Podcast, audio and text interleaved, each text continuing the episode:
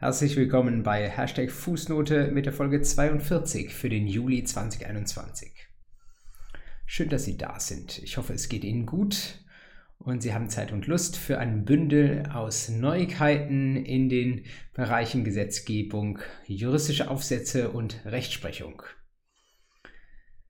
Zum ersten Punkt Gesetzgebung habe ich Ihnen ein Thema mitgebracht, das uns vor einiger Zeit schon mal beschäftigt hat. Allerdings seiner Zeit aus der europäischen Warte heraus, wo es eine europäische Richtlinie gibt und jetzt taucht das Ganze im Bundesgesetzgeblatt auf, weil der deutsche Gesetzgeber das Ganze schon zu einem Gesetz verarbeitet hat. Ein Gesetz, was vorrangig nur interessant scheint für diejenigen von Ihnen, die im Schwerpunktbereich Grün unterwegs sind. Das bedeutet die gewerblichen Rechtsschutz im Schwerpunkt Studieren und damit auch Urheberrecht. Aber wie wir gleich sehen werden, indirekt doch für die meisten anderen von Ihnen auch und im Leben sowieso von Bedeutung ist. Das Thema ist heiß diskutiert worden. Es ist viel sogar auf Demonstrationen dagegen protestiert worden. Deswegen finde ich, verdient es erneut einen Platz in der Fußnote. Die Rede ist insbesondere von dem Begriff der Upload-Filter.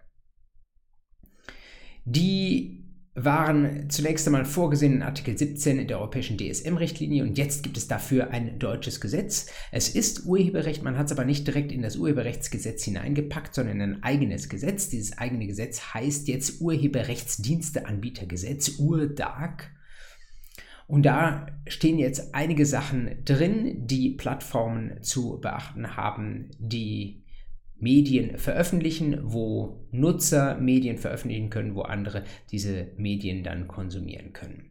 Man hat gleichzeitig auch das Urheberrechtsgesetz nochmal verändert. Ich möchte da nicht ins Detail gehen, möchte aber auf diesen einen Punkt nochmal eingehen, den ich hier gerade schon genannt habe, nämlich die Upload-Filter, da sollten Sie zwingend wissen, was darunter zu verstehen ist und vielleicht auch eben etwas abstrakter über das Urheberrecht hinaus sollten Sie wissen, was dort die Probleme sind, die der Gesetzgeber lösen musste und was die Probleme sind, die uns da auch weiter beschäftigen werden. Upload-Filter, das hatte ich damals schon erwähnt, das ist letztlich nichts anderes als ein Algorithmus, der filtert, welcher Content auf eine solche Medienplattform veröffentlicht werden darf. Und wenn da jemand ein Video hochlädt, das laut dem Algorithmus wahrscheinlich problematisch ist, dann hält der Algorithmus das Video erst einmal zurück oder den anderen Content erst einmal zurück und er zieht ihn vielleicht einer genaueren Prüfung, verweist ihn erst an eine Mitarbeiterin, bevor er veröffentlicht wird. Und ob das gut ist oder ob das weniger gut ist, darüber gab und gibt es auch nach wie vor eine sehr energische Diskussion. Dafür wird ins Feld geführt, dass es heute nicht mehr anders geht, als das Algorithmen erledigen zu lassen. Es gab lange Zeiten, wo man das mit menschlichen Content-Managern versucht hat und das ist irgendwann alles aus den Fugen geraten. Ähm, man kann es denen teilweise auch nicht zumuten, die Inhalte sich alle anzuschauen, die da an Sinn und Unsinn online gestellt werden. Und vor allen Dingen, es muss ja schnell gehen, wenn ich etwas ähm, hochlade. Und da ist der Algorithmus natürlich viel schneller als jede menschliche Sachbearbeiterin. Die Plattformen machen das sowieso seit Jahren so. Ist nur die Frage, inwieweit der Gesetzgeber das gutheißen oder vielleicht sogar auch darauf bauen sollte. Und die andere Perspektive ist natürlich auch klar. Ähm, da ist die Sorge da vor einem Overblocking, davor, dass jemand, der seine Meinung frei äußern möchte, erstmal durch einen Algorithmus zurückgehalten wird und blockiert wird ob, obwohl oder vielleicht gerade weil der Algorithmus nicht verstanden hat, dass es sich bei der Meinungsäußerung um eine Satire handelt, die vielleicht dann auch mal ein bisschen mehr darf als eine sonstige Meinungsäußerung, die vielleicht ein bisschen schroffer daherkommt äh, und so klingt wie eine Beleidigung, jedenfalls für einen Algorithmus, wo aber eigentlich durchaus kluge Gedanken dahinter stecken. Der europäische Gesetzgeber in DSM-Richtlinie hat diese wie es nun im deutschen Gesetz heißt, automatische Blockierung grundsätzlich gut geheißen und der deutsche Gesetzgeber setzt das jetzt um in diesem Urheberrechtsdiensteanbietergesetz. Mehr als das müssen Sie außerhalb des grünen Schwerpunktbereichs sicherlich nicht gehört haben. Wer sich, und dazu gibt es gute Gründe, mehr dafür interessiert, der sei verwiesen auf einen Aufsatz in der aktuellen NJW aus der Feder des Erlanger Professors Franz Hofmann. Viele Grüße an alle aus Erlangen, die sich das hier ähm, anschauen. In der NJW 2021 auf den Seiten 1905 bis 1909 hat Franz Hofmann einmal ganz grundlegend gesagt, ähm, worum es in diesem Gesetz geht. Und das Fazit, wenn ich ihn richtig verstanden habe, lautet, das ist ein gutes Gesetz, das geht jetzt einen begonnenen Weg ein Stück weiter, aber wir werden diesen Weg auch weitergehen. Und das ist, glaube ich, etwas, was wir dann alle daraus und aus dieser Debatte letztlich auch mitnehmen können, ähm, dass das, was der Gesetzgeber hier versucht, ein Spagat ist, der uns auch in anderen ähm, ähnlichen Bereichen treffen kann und begegnen kann. Nämlich ein Spagat zwischen dem, ähm, was kann die Technik, was erlauben wir den Plattformen auch zu tun, wie nehmen wir aber vielleicht sogar die Plattformen auch für unsere, für die staatlichen Zwecke in die Pflicht. Wenn ich eine große Plattform habe, ist es natürlich einmal so, dass ich als Gesetzgeber versuchen kann, die Plattform, die häufig ein quasi Monopolist ist, in ihrer Macht ein Stück weit einzuhegen und ihr viele Dinge vorzuschreiben, die sie tun und lassen darf und muss. Auf der anderen Seite kann ich natürlich diese Plattform auch in Dienst nehmen, kann sagen, mach du Aufgaben, die sonst vielleicht ich als Staat erledigen müsste. Diese Diskussion kennen Sie vielleicht, auch das hatten wir kurz in einer Folge, die sicherlich ein Jahr schon zurückliegt, einmal angesprochen, aus dem Bereich des Netzwerkdurchsetzungsgesetzes. Da geht es auch um Content, der hochgeladen wird, aber das ist weniger die YouTube-Version, wo Medien, wo Videos hochgeladen werden, die womöglich gegen Urheberrechte anderer verstoßen, ähm, sondern beim Netzwerkdurchsetzungsgesetz, da geht es eher um Hassrede, äh, um wütende, beleidigende Kommentare in sozialen Medien. Und dort gibt es eine Verpflichtung, dass diejenigen, diejenigen, die diese Pla Medienplattformen betreiben, dass die checken müssen, was wird denn da alles veröffentlicht und dass die beleidigenden Kommentare etwa, wenn sie sie denn irgendwie erkennen oder erkennen können, binnen angemessener Zeit wieder herunternehmen oder vielleicht sogar gar nicht erst veröffentlichen. Und was dort geschieht, ist, dass der Staat die Plattformen, die ja eigentlich erstmal private Akteure sind, auch ein Stück in die Pflicht nimmt für etwas, was vielleicht sogar eigentlich der Staat machen müsste. Warum der Staat machen müsste? Weil Beleidigung, üble Nachrede 185, 186 StGB, wenn ich nicht irre, ähm, weil das strafbar ist, weil das grundsätzlich die Aufgabe der Staatsanwaltschaft ist, solche Sachen zu verfolgen. Und hier wird diese staatliche Verantwortung delegiert an die Plattform, weil sie so bequem, mächtig ist und das aus ihrer zentralen Rolle heraus so gut tun kann. Das nennen die Rechtstheoretiker Private Enforcement, also ähm, die Verwirklichung bestimmter Ordnungsinteressen des Staates, wird delegiert auf Private, die das mal tun sollen. Da muss sich die staatlichen Behörden ähm, nicht damit behelligen.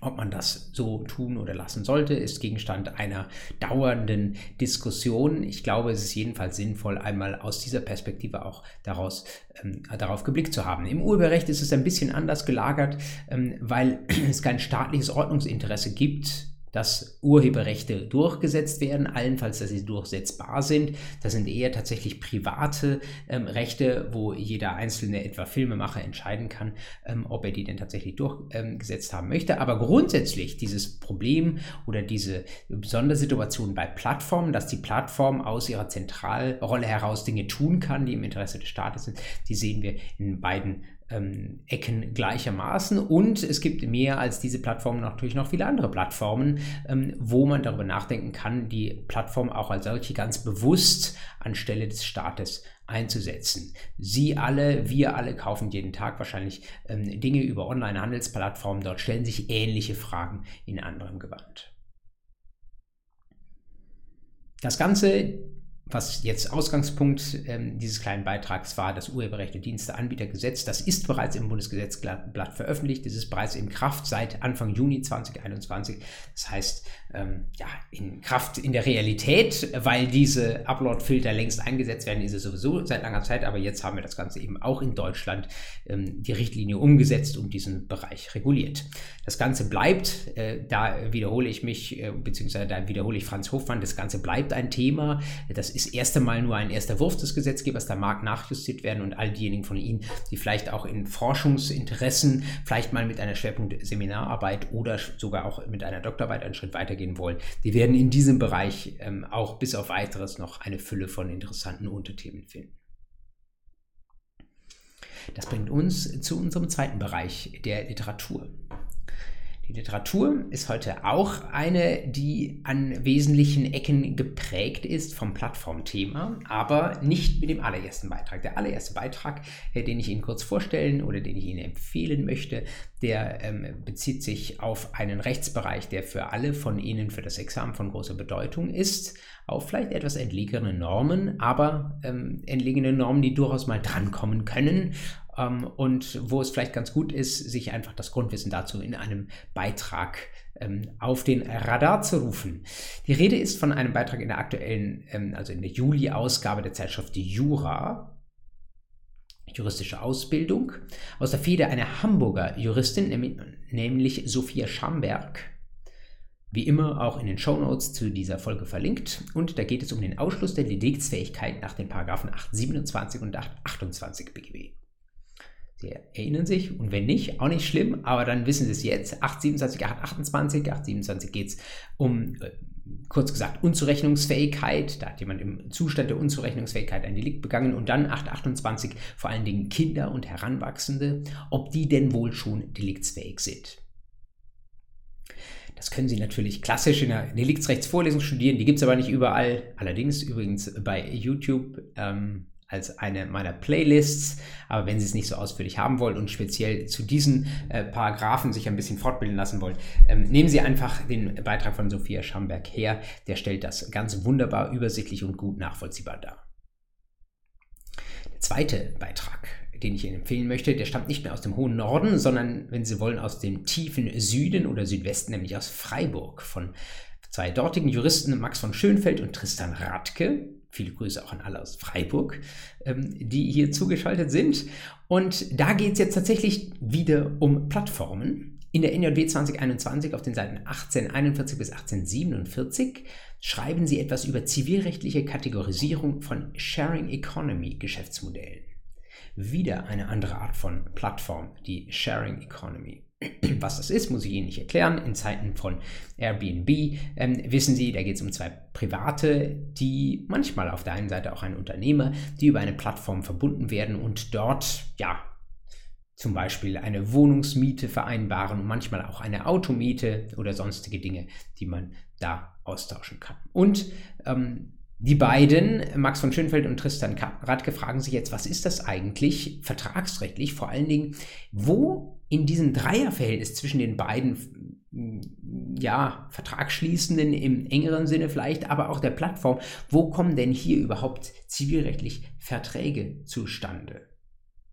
Ich habe es jetzt eben schon ein bisschen angedeutet. Vielleicht wird jemand, der das nicht zum ersten Mal hört, dann irgendwann sich auch eingeprägt haben, dass der Vertragsschluss in Anführungszeichen natürlich zwischen denjenigen, die eine Leistung jetzt äh, beziehen und auf der anderen Seite denjenigen, die diese Leistung anbieten oder Mieterin und Vermieterin etwa bei einem Auto oder einer Wohnung ähm, zustande kommen. Aber mancher mag sich vielleicht auch nur im Eifer einer Examensklausur fragen, ja, was ist denn eigentlich mit der Plattform selbst? Was ist denn, wenn die Plattform zum Beispiel Geschäftsbedingungen ähm, diktiert, wenn die das vorgibt, unter welchen Bedingungen zum Beispiel ein Mietvertrag über eine solche Plattform wie Airbnb geschlossen wird? Und da mag mancher dann ein bisschen in die die Richtung kommt, dass er sagt, naja, wenn die Plattform die ähm, AGB vorgibt, dann ist sie doch vielleicht auch Vertragspartnerin. Tritt sie dann vielleicht sogar selbst als Vermieterin auf oder steht sie zumindest irgendwie im Lager der Vermieterin? Und das ist ein bisschen gefährlich. Äh, mehr möchte ich an der Stelle nicht sagen. Man muss sich natürlich fragen, welche Rolle spielt die Plattform.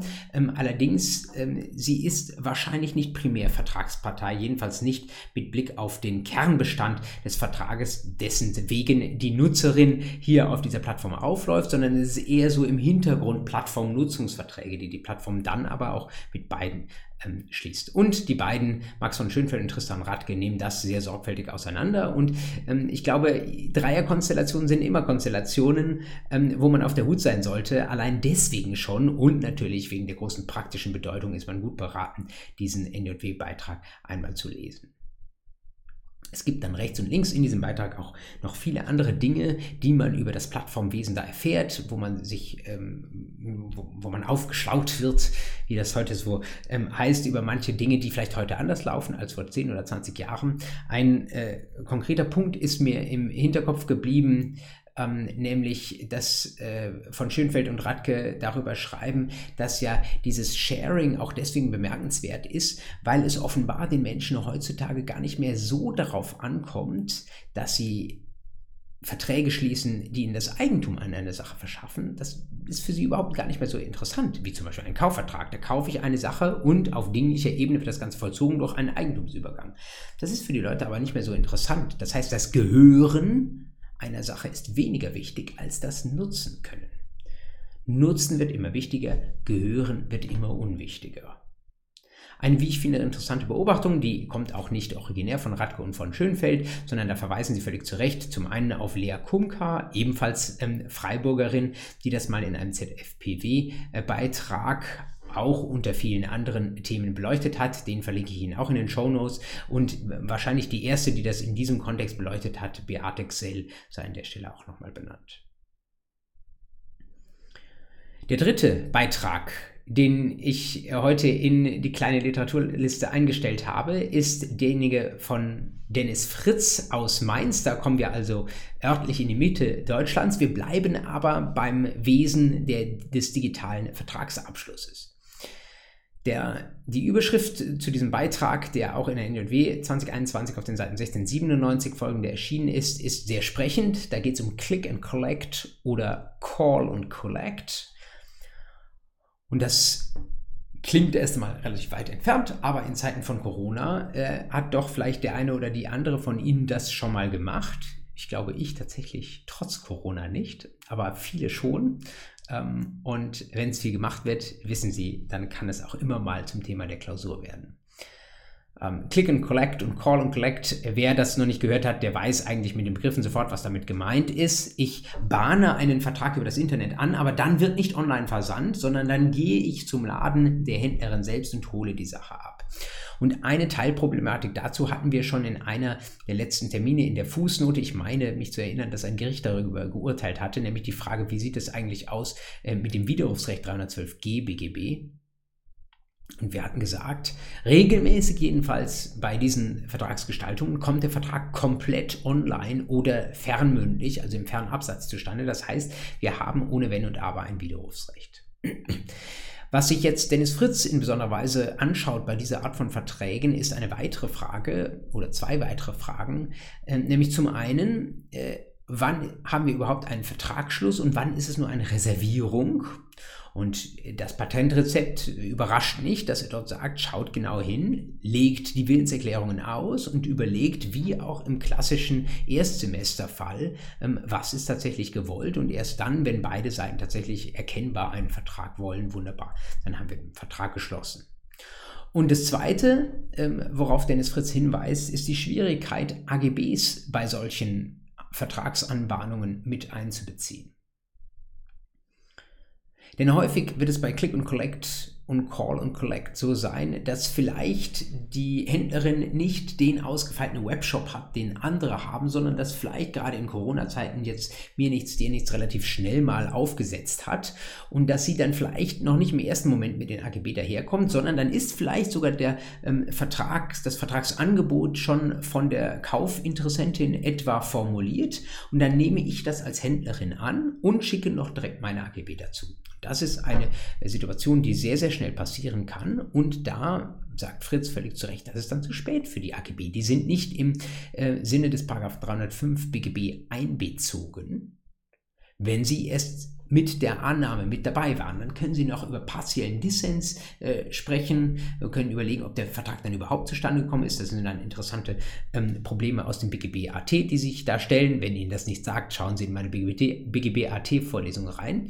Ähm, es ist aber äh, etwas, wo man sehr, sehr genau hinschauen muss. Und wenn es am Ende so ist, dass Sie sagen, Vertrag ja, aber Einbeziehung von AGB nein, dann natürlich keine Frage, dann gelten die AGB auch nicht. Und was auch immer da drin steht, sind sie unwirksam, weil nicht Vertragsbestandteil geworden.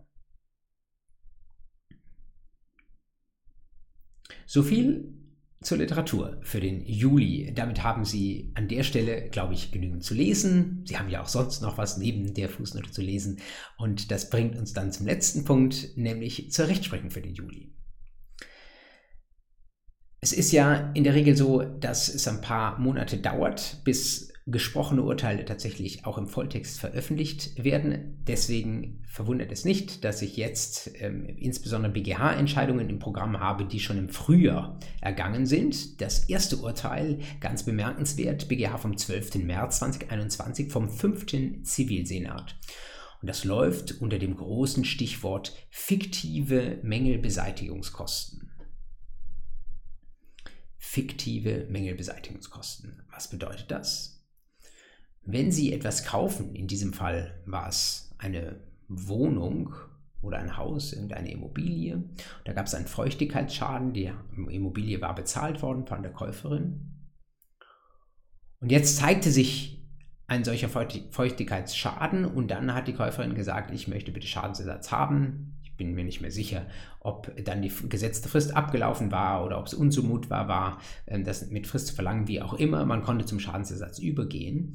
Äh, die Frage ist aber, die jetzt den fünften Zivilsenat beschäftigt hat, wie ist das denn eigentlich? Ähm, muss ich dann als Käuferin zuerst reparieren und kann erst dann mit der Reparaturrechnung zu meiner Verkäuferin hingehen, kann sagen, der Feuchtigkeitsschaden, den auszubessern, hat 10.000 Euro gekostet? Oder kann ich schon, bevor ich habe reparieren lassen, hingehen und sagen, du, ähm, Gutachter sagt mir, das wird 10.000 Euro kosten und deswegen zahl du mir bereits die 10.000 Euro.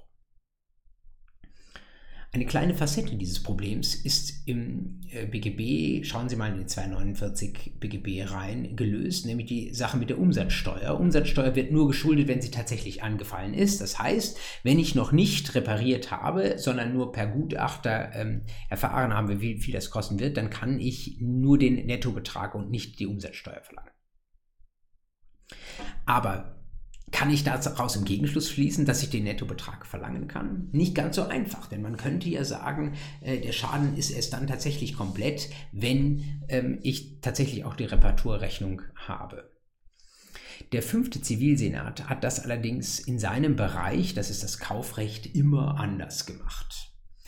Und hat immer gesagt, fiktive Mängelbeseitigung überhaupt kein Problem. Anderes Beispiel, da geht es ähm, um ein Auto, das geliefert wurde und wo sich dann ein Fehler herausstellt, dann wird auf äh, Basis eines Gutachters wird ähm, festgestellt, wie viel es kostet, das zu reparieren und dann ähm, kann ich fiktiv abrechnen. Der Mangel ist noch nicht tatsächlich äh, bereinigt beseitigt, aber trotzdem kann ich bereits die fiktiven Kosten als Schadensersatzanspruch geltend machen von der Verkäuferin.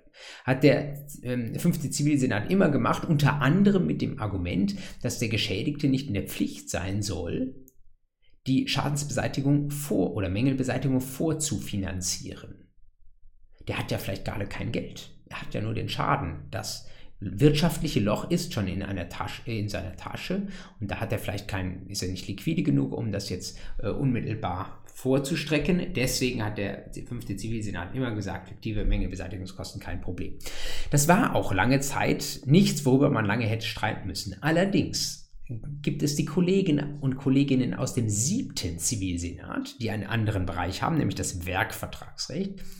Und der siebte Zivilsenat, der hat das ursprünglich genauso gesehen, der hat aber im Jahr 2018 eine Kehrtwende gemacht und hat seit dem Jahr 2018 gesagt, in unserem Bereich im Werkvertragsrecht gibt es keine Abrechnung mehr auf fiktiver Mängelbeseitigungskostengrundlage, sondern wenn, dann könnt ihr die Rechnung nur einreichen, liebe Werkbestellerinnen, könnt ihr die Rechnung nur einreichen, wenn ihr sie tatsächlich auch schon habt und dann könnt ihr liquidieren, was ihr an jemanden anders zur Reparatur verauslagt habt.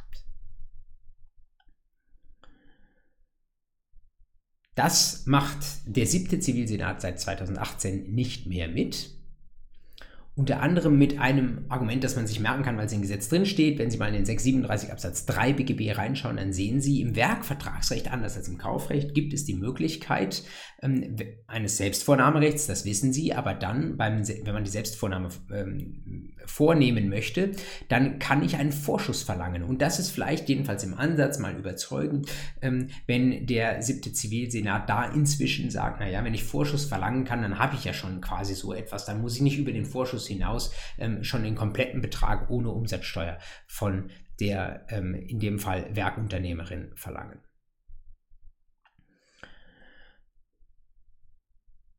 Und In dieser Gemengelage, 5. und 7. Zivilsenat, seit drei Jahren auf unterschiedlichen Wegen unterwegs, gab es sehr viele Stimmen, die gesagt haben, das ist eine Frage, die müssen wir einheitlich lösen. Und das wäre eine Frage, die für, sich für die mündliche Prüfung geradezu äh, aufdrängt, nämlich wie macht man das? Wie geht man vor, wenn es eine und dieselbe Rechtsfrage gibt, die zwei Zivilsenate des BGH unterschiedlich lösen? Und da dürfen Sie dann ähm, im in der mündlichen Prüfung ostentativ im GVG blättern und irgendwann die Normen finden, die sich mit den Zivilsenaten des BGH beschäftigen. Und dann werden sie finden die Normen, die sich mit dem großen Zivilsenat des BGH ähm, beschäftigen, der immer dann angerufen wird wenn es darum geht, eine solche streitige Rechtsfrage zu klären. Die Anschlussfrage ist dann regelmäßig, ja, was ist denn mit einer Frage, die sowohl Zivil- als auch Strafrechtlerinnen äh, betrifft? Und dann wissen Sie, es gibt auch die Vereinigten Großen Senate, da hocken also dann Zivil- und Strafrichterinnen gemeinsam und ähm, lösen gewissermaßen einen Knoten auf, der sich in allen Senaten oder in Senaten aus beiden Rechtsbereichen beim BGH gestellt hat. Das hier auf rein zivilrechtlicher Seite war die Hoffnung vieler, die gesagt haben, das muss jetzt mal gelöst werden. Aber, aber ähm, die beiden Zivilsenate haben dieses Fass tatsächlich wieder erwarten nicht aufgemacht, sondern sie sind doch wieder getrennter Wege gegangen, indem ähm, sie einander erklärt haben, bevor man den großen Zivilsenat an der Stelle anruft, tauscht man sich unter den Senaten aus, ob man denn vielleicht von seiner Rechtsprechung Abstand nehmen möchte oder wie man das sieht und wie man sich begründet. Und irgendwie hat der siebte Zivilsenat also halb klein beigegeben, hat gesagt, wir machen das weiter mit unserer Rechtsprechung, dass wir nicht fiktive Mängelbeseitigungskostenabrechnung erlauben, aber das ist so eine Sondersache bei uns im Werkvertragsrecht, das soll euch, liebe Kaufrechtlerinnen, nicht stören. Und das hat den Kaufrechtlern genügt und damit sind sie wieder getrennter Wege gegangen. Es gibt nach wie vor also diese gespaltene Rechtsprechung. Jeder macht es in seinem Bereich anders. Diejenigen, die sich gehofft hatten, dass das ein Fall für den großen Zivilsenat wird, ähm, die ähm, sind jetzt ein bisschen traurig darüber, und können an der Sache aber jetzt erstmal auch nichts ändern. Es haben viele darüber nachgedacht, wie das wohl werden sollte und wie vielleicht auch der große Zivilsenat dann äh, entscheiden sollte. Deswegen haben viele Rechtswissenschaftlerinnen und Rechtswissenschaftler das gerade im Kopf. Deswegen kann es zum Gegenstand der Prüfung werden. Darauf sind sie jetzt vorbereitet. Zweite BGH-Entscheidung, die ich Ihnen mitgebracht habe, ist eine von Ende April, vom 27. April. 11. Zivilsenat und es ist eine Entscheidung, die sehr, sehr viele Verbraucherinnen und Verbraucher betrifft. Auch wenn Sie vielleicht noch nicht davon gehört haben, weil es mit Blick auf die Geldbeträge, die da eine Rolle spielen, erst einmal eigentlich relative Bagatellen sind. Es geht um Banken und ihre Kunden. Und Sie wissen, die Banken, die haben es momentan schwer. Die arbeiten sich gerade aus der Kreditwiderrufswelle hervor und die Zinsen sind nach wie vor schlecht. Das heißt, äh, es ist sehr schwer für die Banken Geld zu verdienen. Sie hören allenthalben von Minuszinssätzen und die Frage, ob das Privatkunden zuzumuten ist. Und äh, eine Sache, die sich dann gleich aber auch mehrere Banken ausgedacht haben, ist, dass es doch in diesen Niedrigzinszeiten vielleicht eine gute Idee wäre, dass man den Kundinnen und Kunden für die reine Kontoführung eine Gebühr abverlangt. Vielleicht 5 Euro im Monat dafür, dass man das Konto führt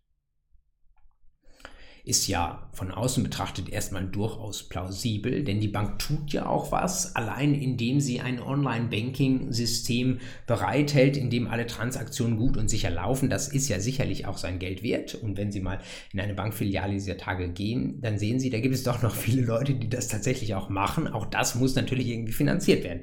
Also, wie ich finde, im Grundsatz erstmal nachvollziehbar, dass die Bank für die Kontoführung, ähm, für den sogenannten Zahlungsdienste-Rahmenvertrag, der damit regelmäßig regelmäßig verbunden ist, dass sie dafür Geld sehen wollen. Nur das Problem ist natürlich, wenn man bisher nie Geld verlangt hat, dann muss man die Kundinnen und Kunden erstmal überzeugen, dass man ab jetzt diesen Betrag verlangen möchte. Und 5 Euro im Monat sind natürlich nicht nichts. Und das Ganze ist nicht nur vom Marketing her etwas schwierig, sondern es ist natürlich auch so, dass man dazu den Vertrag ändern muss, den Zahlungsdienste-Rahmenvertrag sind die 675 und dann die entsprechenden Buchstaben dahinter, die Sie vielleicht auch schon mal gesehen haben. In manchen Bundesländern mögen die nur im Überblick Examensstoff sein. Zahlungsdiensteverträge, Zahlungsdienstrahmenverträge. Ja, wie ändern Sie, wenn Sie Bank sind, Ihren Zahlungsdiensterahmenvertrag in dem Sinne, dass Ihre Vertragspartnerin ab jetzt jeden Monat 5 Euro abdrücken muss? Sie können rundschreiben und bitte, bitte machen, dass ähm, ab jetzt bitte Geld eingezogen werden darf und um die Zustimmung bitten. Aber das war den Banken zu kompliziert und Sie können sich vorstellen, die Wahrscheinlichkeit, dass es da tatsächlich ähm, so viel Zustimmung auf Kundenseite gegeben hätte, war wahrscheinlich gering. Deswegen haben sich die Banken berufen auf eine kleine AGB.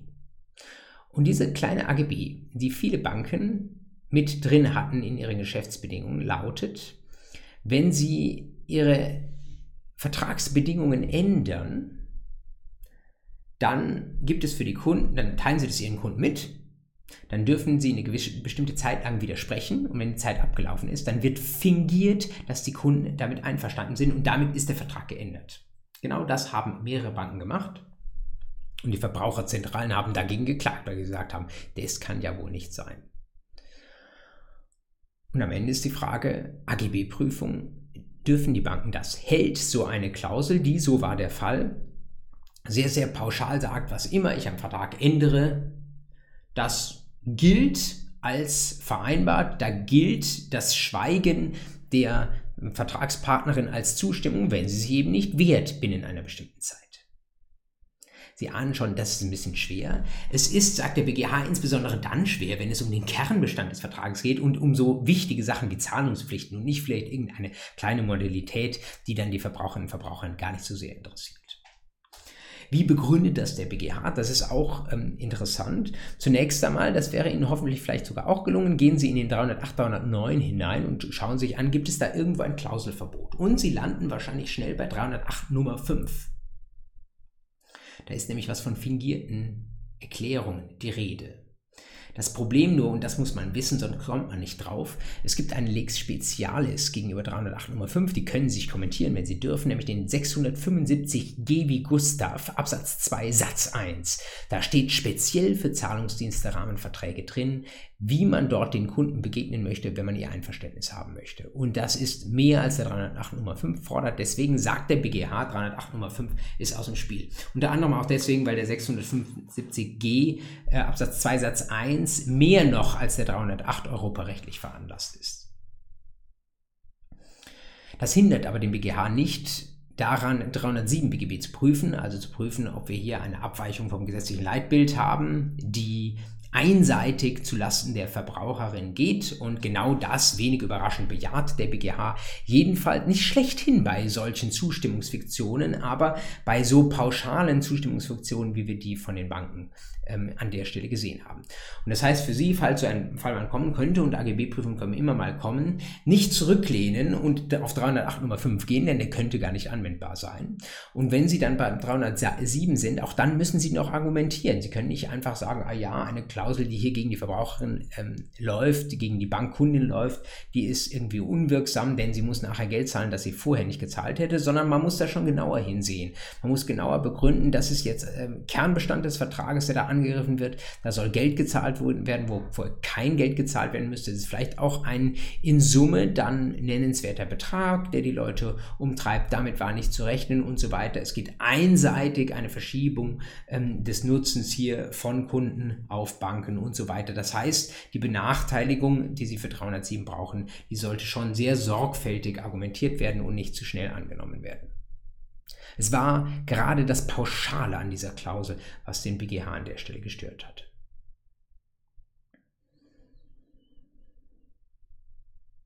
Und das war die zweite unserer drei Entscheidungen für den Monat Juli. Da bleibt noch die dritte und damit der Schlusspunkt dieser Fußnote. Das ist eine Entscheidung des Oberlandesgerichts Bremen und die Entscheidung liegt schon etwas zurück, die datiert vom 14. Februar 2020, aber sie kommt erst jetzt in das allgemeine juristische Bewusstsein.